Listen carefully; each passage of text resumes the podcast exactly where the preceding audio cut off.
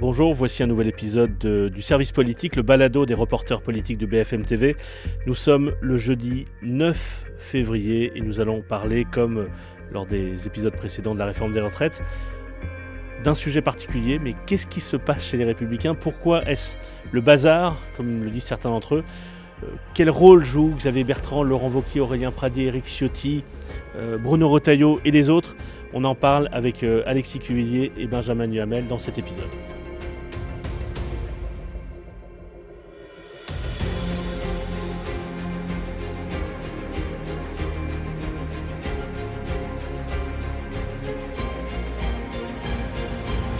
Salut tous les deux. Salut Philippe. Salut Philippe. Alors Alexis, je voudrais pas laisser entendre qu'on se répète, mais le 26 janvier dernier, nous avons fait un épisode qui s'appelait, je cite, Retraite, et si les députés LR faisaient capoter la réforme? Nous sommes aujourd'hui, euh. voilà, nous sommes quelques semaines plus tard, mais on est toujours à la même question, et je vais le dire différemment. Euh, c'est quoi ce bordel là? Est-ce que, vous pouvez me raconter exactement, enfin, ou en tout cas dans les grandes lignes, ce qui est en train de se passer à LR Personne ne comprend rien. C'est difficile de, de, de, tout comprendre, tout ce qui est en train de se jouer. Euh, je pense que la différence majeure par rapport à il y a 15 jours, c'est que lorsqu'on a fait le podcast précédent, des oppositions se dessinaient, on estimait qu'il y aurait euh, des, euh, des, députés qui seraient euh, récalcitrants, des députés qui seraient dans une position plus difficile par rapport au gouvernement. Mais je pense que peu de gens imaginaient que ça prendrait cette ampleur-là. D'autant plus que le gouvernement, depuis la dernière fois qu'on s'est parlé, a fait plutôt des petits gestes par rapport aux républicains, des gestes supplémentaires. Et en fait, euh, Aurélien Pradier notamment est resté euh, sur une position intransigeante. Aurélien Pradier, le député du Lot, qui avait dès le départ euh, fixé des espèces de lignes rouges sur la question des carrières longues et qui est dans un, une espèce de surenchère pour essayer d'obtenir encore plus. Lui le dit qu'il le fait euh, dans, une, dans un souci de cohérence avec ses propres convictions, euh, mais en ce moment, dans son parti, il se retrouve très isolé et tous ceux autour de lui euh, l'accusent d'être, de s'aventurer sur quelque chose de très personnel et de possiblement mettre en danger carrément le parti Les Républicains. Pour ceux qui nous écoutent, pour comprendre, en gros, le texte ne peut passer que si deux tiers du groupe des Républicains, en gros 40 Républicains, peut-être un peu moins, vote le texte. oui, c'est ça. ça. Il faudrait Pour l'instant, il n'y a pas 40 républicains qui sont décidés à voter le texte. Pour l'instant, euh, ça paraît pas être euh, ça paraît pas être évident, même si euh, certains remarquent par exemple sur l'article liminaire le, qui a été voté hier dans la discussion à l'Assemblée, il y a une majorité du groupe Les Républicains qui vote pour l'article, mais il y a tout de même, je crois, une quinzaine de députés qui votent contre, et ça c'est euh, assez surprenant. Benjamin, tu étais en plateau le jour avec Aurélien Pradier, comment tu l'as trouvé, comment tu l'as senti? Il, il, joue une carte personnelle aussi, c'est pas honteux d'ailleurs, mais c'est un moment important pour lui. C'est un moment important pour lui, c'est euh, on est comment dire, on assiste au fond à l'émergence et à la d'un personnage, d'une personnalité qui va compter à droite, elle peut exaspérer les uns, euh, Jean-François Copé qui lui dit euh, au siège des Républicains, mais de toute façon, tout le monde sait que tu veux être président de la République. Comme si Jean-François Copé n'avait jamais imaginé être un jour président de la République. C'est la parabole de la paille et la poudre. Hein, voilà. Euh, on, assiste aussi euh, à, euh, comment dire, non pas une nouveauté, parce que lui-même, Rien Pradier, parfois fait référence à Séguin, mais à un, un, débat qui a toujours eu lieu à droite et qui aujourd'hui a aussi lieu, parce que ça fait 11 ans que la droite n'a pas été au pouvoir et qu'au fond, elle se dit, est-ce que le salut vient dans le moment, euh, dans l'idée de dire qu'il faut apparaître comme un parti de gouvernement et donc soutenir la réforme des retraites, ou est-ce qu'il faut au contraire qu'il y ait une sorte de virage à 180 degrés, peut-être pas à 180, mais au moins euh, bien à 70-80 degrés, parce qu'il faut qu'on soit une droite populaire. Et donc Aurélien Pradier, moi je l'ai senti comme ayant envie de pousser son avantage au maximum. Il voit qu'il les embête, euh, il en a parfaitement conscience. La difficulté pour lui, c'est que euh, au fond, on a le sentiment que les lignes rouges qu'il fixe, il est susceptible de les faire évoluer, et surtout, on a le sentiment qu'à la fin des fins, il n'a pas envie que cette réforme passe. Et ce qui donc, à la fin, pose forcément un problème politique euh, à des leaders, que ce soit Bruno Retailleau, Eric Ciotti, Olivier Marlex, patron du parti et les deux patrons des groupes parlementaires, qui eux euh, se sont engagés à ce que cette à ce que cette réforme passe, même s'il y a eu un certain nombre de concessions. Moi, je me souviens avoir fait une interview de lui en je sais pas fin octobre ou début novembre, donc il était candidat à la présidence des Républicains, et là, lui avoir soumis euh, cette question que plein de journalistes ont posée à ce moment-là. C'est-à-dire que, attendez, vous dites que vous êtes contre le passage de l'âge légal à 65 ans. C'était dans le programme mmh. de la candidate à la présidentielle Valérie Pécresse, dont vous étiez le porte-parole. C'était le programme du parti, de la plateforme du parti pour les législatives. Et il disait oui, mais vous comprenez pas en fait que euh, dans le pays il y a euh, un rapport au travail qui a changé. Et puis, euh, et puis il, a dit quoi? Si on a été élu et pas Valérie Pécresse, c'est justement parce que on est plus en phase avec une partie de la France qui travaille, une France populaire et pas seulement bourgeoise. En gros, c'est un peu comme ce qu'il avait en tête. Je veux dire, il dit quelque chose d'assez juste, parce qu'on voit bien que ce doute qu'il exprimait, on le retrouve aussi dans d'autres groupes, euh, au Modem, chez Horizon, chez, République, euh, chez, euh, Renaissance. Au fond, il décrit quelque chose aussi, c'est-à-dire que pas, toute une partie de Français qui se sentent de droite ne se sentent pas forcément en phase avec avec ce projet. Donc, il, a, il a levé quelque chose qui existe dans le pays. Il y a un électorat populaire de droite qui avait voté Nicolas Sarkozy, qui avait voté Jacques Chirac, et que peut-être il essaie de représenter. Est-ce qu'il a une chance de rassembler ou en tout cas de, parler à cette droite-là? Lui, il est dans, un, dans une espèce de réflexion un peu sur le temps long, euh, pour rejoindre un peu ce que vient de dire euh, Benjamin, de dire qu'en en fait, il va falloir retrouver cet électorat populaire qui, à ses yeux, a été euh, complètement perdu par, par la droite. Et d'ailleurs, le résultat des élections de l'année dernière le montre assez.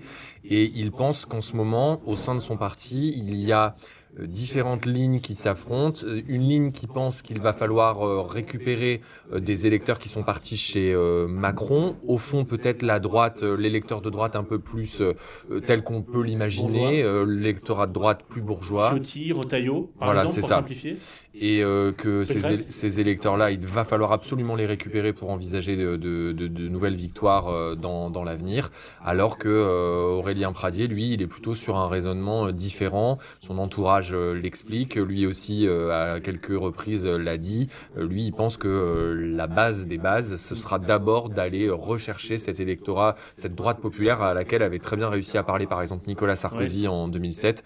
C'est celle-là qu'il faut absolument retrouver très très rapidement qui il faut redonner des signes euh, pour espérer euh, envisager euh, davantage de succès pour les Républicains. Benjamin, dans BFM Politique dimanche, vous avez reçu Xavier Bertrand. Mm-hmm. Est-ce qu'au fond, c'est une alliance Bertrand-Pradier Est-ce qu'ils ont un intérêt commun? Est-ce qu'ils sont rivaux d'une certaine manière sur ce créneau-là aussi? C'est quoi le, jeu entre eux? Si on pose la question aux uns et aux autres, on a des réponses très différentes. Xavier Bertrand, lui, joue à fond la carte de l'alignement avec Aurélien Pradier, ce qui, un, lui permet comment dire, d'être dans le jeu, d'être dans le jeu parce qu'il est plus connu qu'Aurélien Pradier et qu'il n'est pas parlementaire. Donc en cela, ça lui permet de dépasser l'idée simplement d'aller solliciter l'avis, euh, certes d'un ancien candidat, enfin comment dire, d'un candidat à la candidature et quelqu'un qui est certes président de région, mais qui euh, n'est pas euh, dans le, dans le groupe et donc ne vit pas au jour le jour les débats.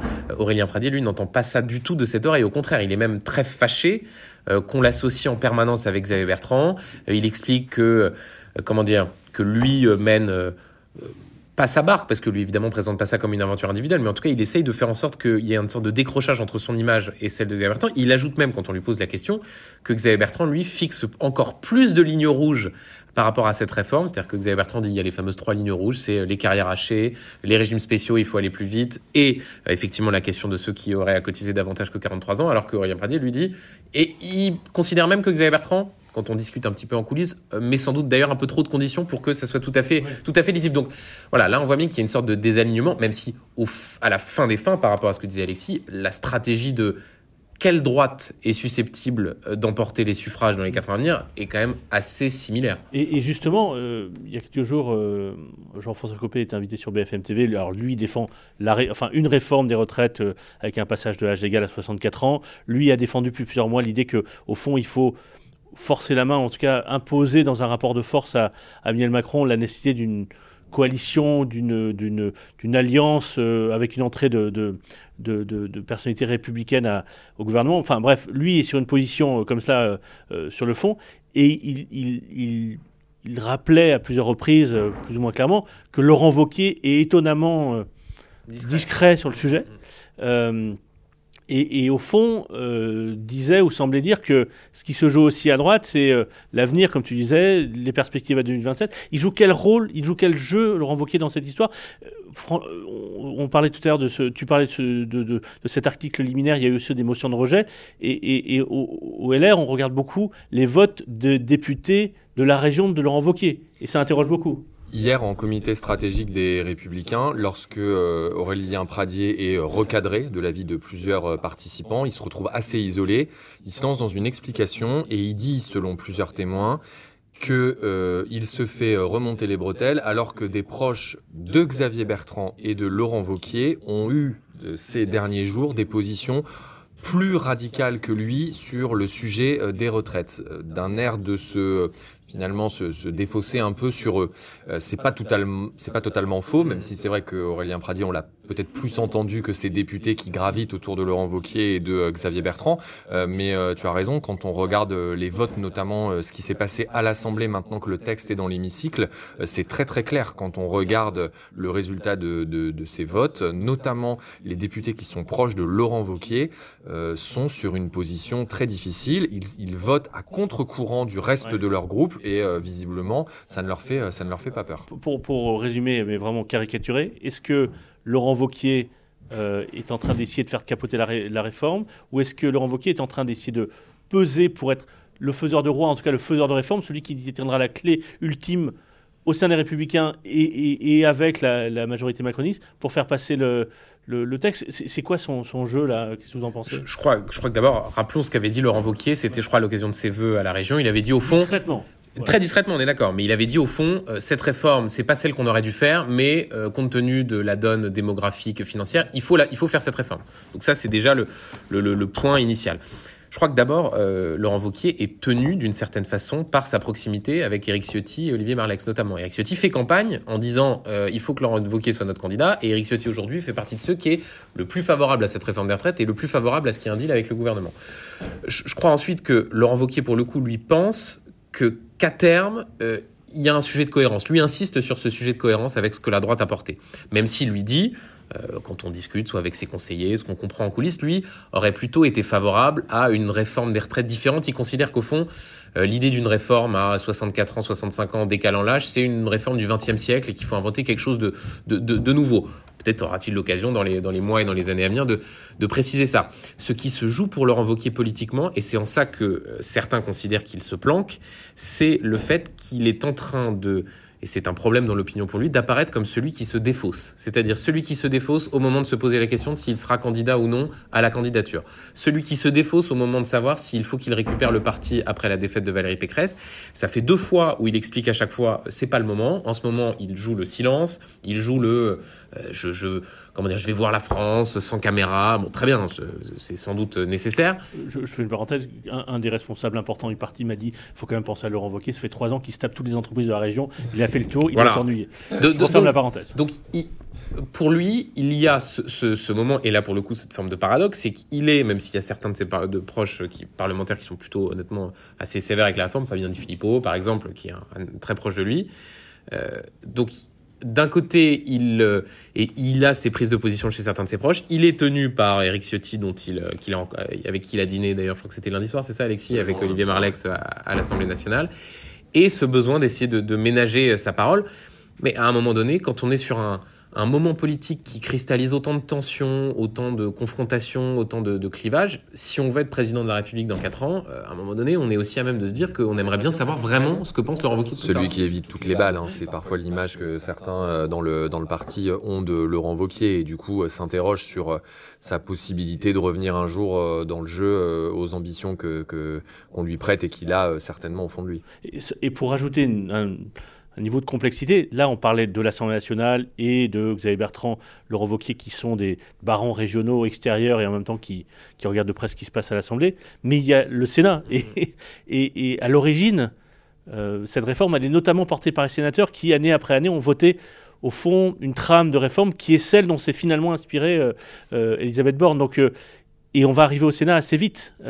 Et quand on entend Gérard Larcher ou Bruno Retailleau, on, eux veulent vraiment que la réforme soit, soit, soit adoptée et on les voit mal euh, s'accommoder des, des, doutes de, Pradier et compagnie. Ils sont furieux. Ils sont furieux et c'est très visible, euh, audible dans leurs interviews, notamment à la radio euh, ce matin, Bruno Retailleau sur, euh, chez nos confrères de RTL ou euh, Gérard Larcher sur, sur France Inter. Ils ne cachent pas leur agacement, leurs entourages le, le relaient aussi. Les sénateurs de droite, c'est vraiment un groupe qui fonctionne très différemment de, du groupe de l'Assemblée. C'est un groupe qui est très discipliné, même s'il y a des sensibilités différentes. Hein, mais c'est vrai que Bruno Retailleau a réussi à accorder un peu, un peu tout le monde. Et du coup, comme il y a, comme il y a pour le coup là-bas une vraie cohérence entre le projet qui a été porté plusieurs années d'affilée, cette euh, réforme, ce report de l'âge légal à 64 ans, euh, que Bruno Retailleau estime que le projet d'Elisabeth Borne est relativement euh, proche de celui-là. La Première ministre tout à l'heure, aux questions au gouvernement au Sénat, elle le dit. Elle dit le projet qu'on vous a présenté, il est proche de celui qui a été au cœur de vos travaux ces dernières années. Donc les sénateurs, ils sont dans une incompréhension complète de ce qui est en train de se passer à l'Assemblée et, et ils sont parfois extrêmement sévères. Il y a, il y a hier des, des, sénateurs qui ont dit ça suffit, il faut que Aurélien Pradier et ses proches rentrent dans le rang, que possiblement des menaces leur soient, leur soient exprimées. Ce matin, l'archer à la radio, c'est quand même, c'est quand même le, le message, c'était soit tu rentres dans le rang, soit il faut que tu te poses la question de ton appartenance à notre famille politique. Compte tenu de ce qui se passe à l'Assemblée nationale, de l'obstruction, ou en tout cas de la lenteur des débats, il est possible, voire probable, que le texte ne soit pas adopté en première lecture, enfin qu'ils n'arrivent pas jusqu'au vote, et même peut-être pas jusqu'au vote sur l'article 7 principal sur le passage de l'âge légal. Donc le Sénat, donc le texte va être envoyé automatiquement au Sénat sans avoir été adopté à l'Assemblée. Donc les sénateurs, et notamment les sénateurs de droite, auront la main.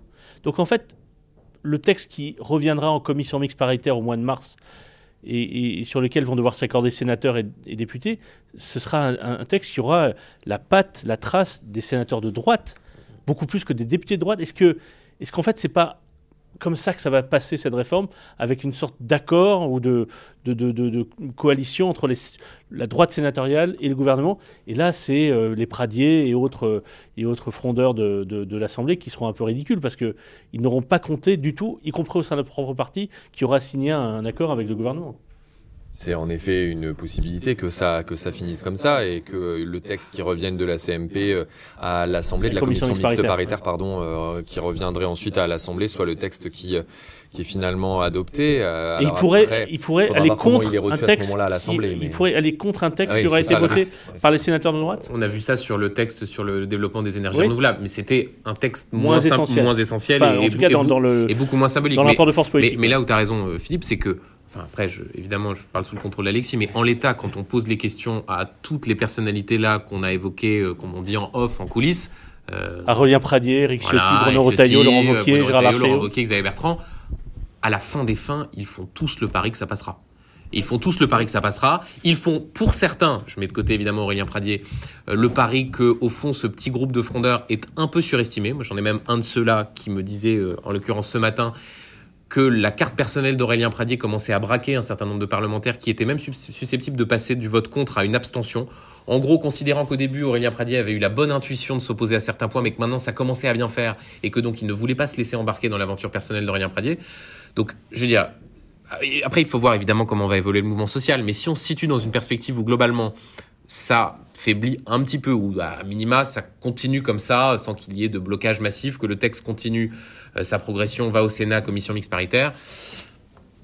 La possibilité, effectivement, effectivement, c'est que les députés derrière ne s'opposent pas à un texte qui a été avalisé par, euh, les sénateurs. Une fois qu'ils auront, euh, supposons que c'est le scénario qui se dessine, texte adopté, finalement ce sera joué au Sénat, la droite du Sénat, etc.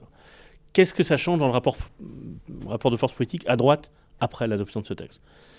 Comment est-ce que Eric Ciotti, qui a, été élu il y a deux mois, peut rassembler cette famille qui, se sera divisée sur le premier texte euh, important euh, de sa. C'est certain qu'Éric Ciotti euh, s'aperçoit, je pense, à quel point euh, la présidence de ce, de ce parti depuis euh, plusieurs semaines est, est un exercice extrêmement difficile. Euh, c'est un parti qui, a, qui est, qui, est, bourré de cicatrices et notamment les nombreuses cicatrices de, de des batailles électorales de, perdues de l'année dernière. Euh, la semaine prochaine, il y a un bureau politique qui se tient au parti. Le comité stratégique hier, c'est un cénacle assez resserré avec vraiment les, les dirigeants les plus importants Le bureau politique, c'est quelque chose de plus large, c'est quelque chose qui tranche parfois des, des, questions de fond idéologiques. Et il y a y compris des personnalités comme François Barouin, Jean-François Copé, euh, qui participent absolument. Et là, à ce moment-là, il y a peut-être, en tout cas, c'est ce que certains espèrent, mardi prochain, peut-être des éclaircissements sur la ligne, peut-être une, une possibilité de, de, dire à ceux qui sont sur la ligne de Pradi, regardez là, clairement, vous êtes en minorité et donc il faut il faut faire attention à ce que à ce que vous faites et que la ligne majoritaire, euh, euh, bien sûr par le principe simple du fait majoritaire, euh, l'emporte. Mais mm, ça restera tout de même compliqué. Certains estiment que Eric Ciotti ne prendra peut-être pas encore le risque de trop braquer Aurélien Pradier, qui est tout de même son numéro 2 dans l'organigramme, et c'est plus proche parce qu'il sait qu'il y a encore du coup le, travail parlementaire autour de la réforme qui se poursuit. Donc c'est difficile de voir exactement ce que ça donnera, mais c'est certain que c'est un paysage qui est, assez, qui est assez incertain pour lui. Prenons l'hypothèse inverse. Si le mouvement prend de l'ampleur au point que le gouvernement n'a pas d'autre choix que de retirer le texte, c'est vraiment une hypothèse qu'on ne voit pas forcément se dessiner aujourd'hui, mais bon, prenons cette hypothèse. Aurélien Pradier apparaîtra peut-être comme celui qui a mieux que d'autres dans son camp, senti l'humeur du pays, senti le, ce que ce qu'attendait une partie des, des Français et en sortira plutôt grandi, non? Ou est-ce qu'il sera euh, le, vilain petit canard qui aura fait capoter la réforme Non, lui en sortira grandi. Euh, Xavier Bertrand, dans son éventuel combat avec Laurent Wauquiez pour être le candidat de la droite en 2027, en, sortira grandi. Mm. Euh, est-ce que c'est le scénario le plus plausible? C'est compliqué. Et là, pour revenir à la question du scénario inverse, quand on parlait de la capacité d'Éric Ciotti à imposer son autorité, si le texte passe avec l'aval évidemment du Sénat LR et du groupe, c'est-à-dire 149.3, ça sera aussi une sorte de marque d'autorité de la part d'Éric Ciotti, qui derrière se retrouvera conforté aussi dans le cadre de la candidature de Laurent Wauquiez. Rappelons qu'il veut l'imposer. Il a dit dans une interview, je crois que c'était au JDD il y a quelques semaines, euh, il va falloir pas trop, pas trop tarder à sortir du bois. Euh, ce sera une façon, voilà, pour lui de reconnaître, du moins au sein, au sein du groupe Les Républicains, que le contingent de ceux qui étaient susceptibles d'être opposés à la réforme n'ont pas été capables de faire capoter ce projet. Après voilà, tout ça, on en est quand même très loin. Euh, on ne sait pas comment ça va aboutir. Si ça passe en 49.3, euh, c'est-à-dire au fond, si le gouvernement s'est dit le groupe LR est pas suffisamment fiable pour qu'on aille au vote, il vaut mieux engager sa responsabilité pour éviter euh, que ça se joue à, à 3 ou 4 et qu'éventuellement on perde. Enfin voilà, tout ça est très... mais, mais enfin, le paradoxe dingue de cette période, c'est que les LR sont incroyablement affaiblis. Tout le monde dit s'il y a une dissolution, ils vont venir avec 20 députés de moins. Et en même temps, là, on en est à parler d'une minorité de minorité qui est capable de faire ou de défaire ce, ce projet de loi autour de la réforme des retraites. C'est ça quand même, quand même incroyable dans cette période. Oui, je, je, je vérifie euh, quelque chose sur mon téléphone. Un mot qu'a utilisé Bruno Retailleau ce matin pour qualifier cette situation à droite. Il a utilisé le mot bazar, non, c'est pas ça? Euh, Je ne retrouve plus mes notes, mais je crois qu'il avait un mot un peu du genre. Personne il, ne... il, il, était remonté ce matin. Oui, il était très Personne ne comprend rien au schmilblick. Hein. Ah. Euh, ça, c'est une référence à, quelque chose que j'ai dit en plateau. Je n'ai pas su prononcer Schmidblick en plateau. C'est pas facile. C'est pas facile. Voilà, on pourrait même en faire un sketch, ça serait assez drôle. Merci à tous les deux. Merci Philippe.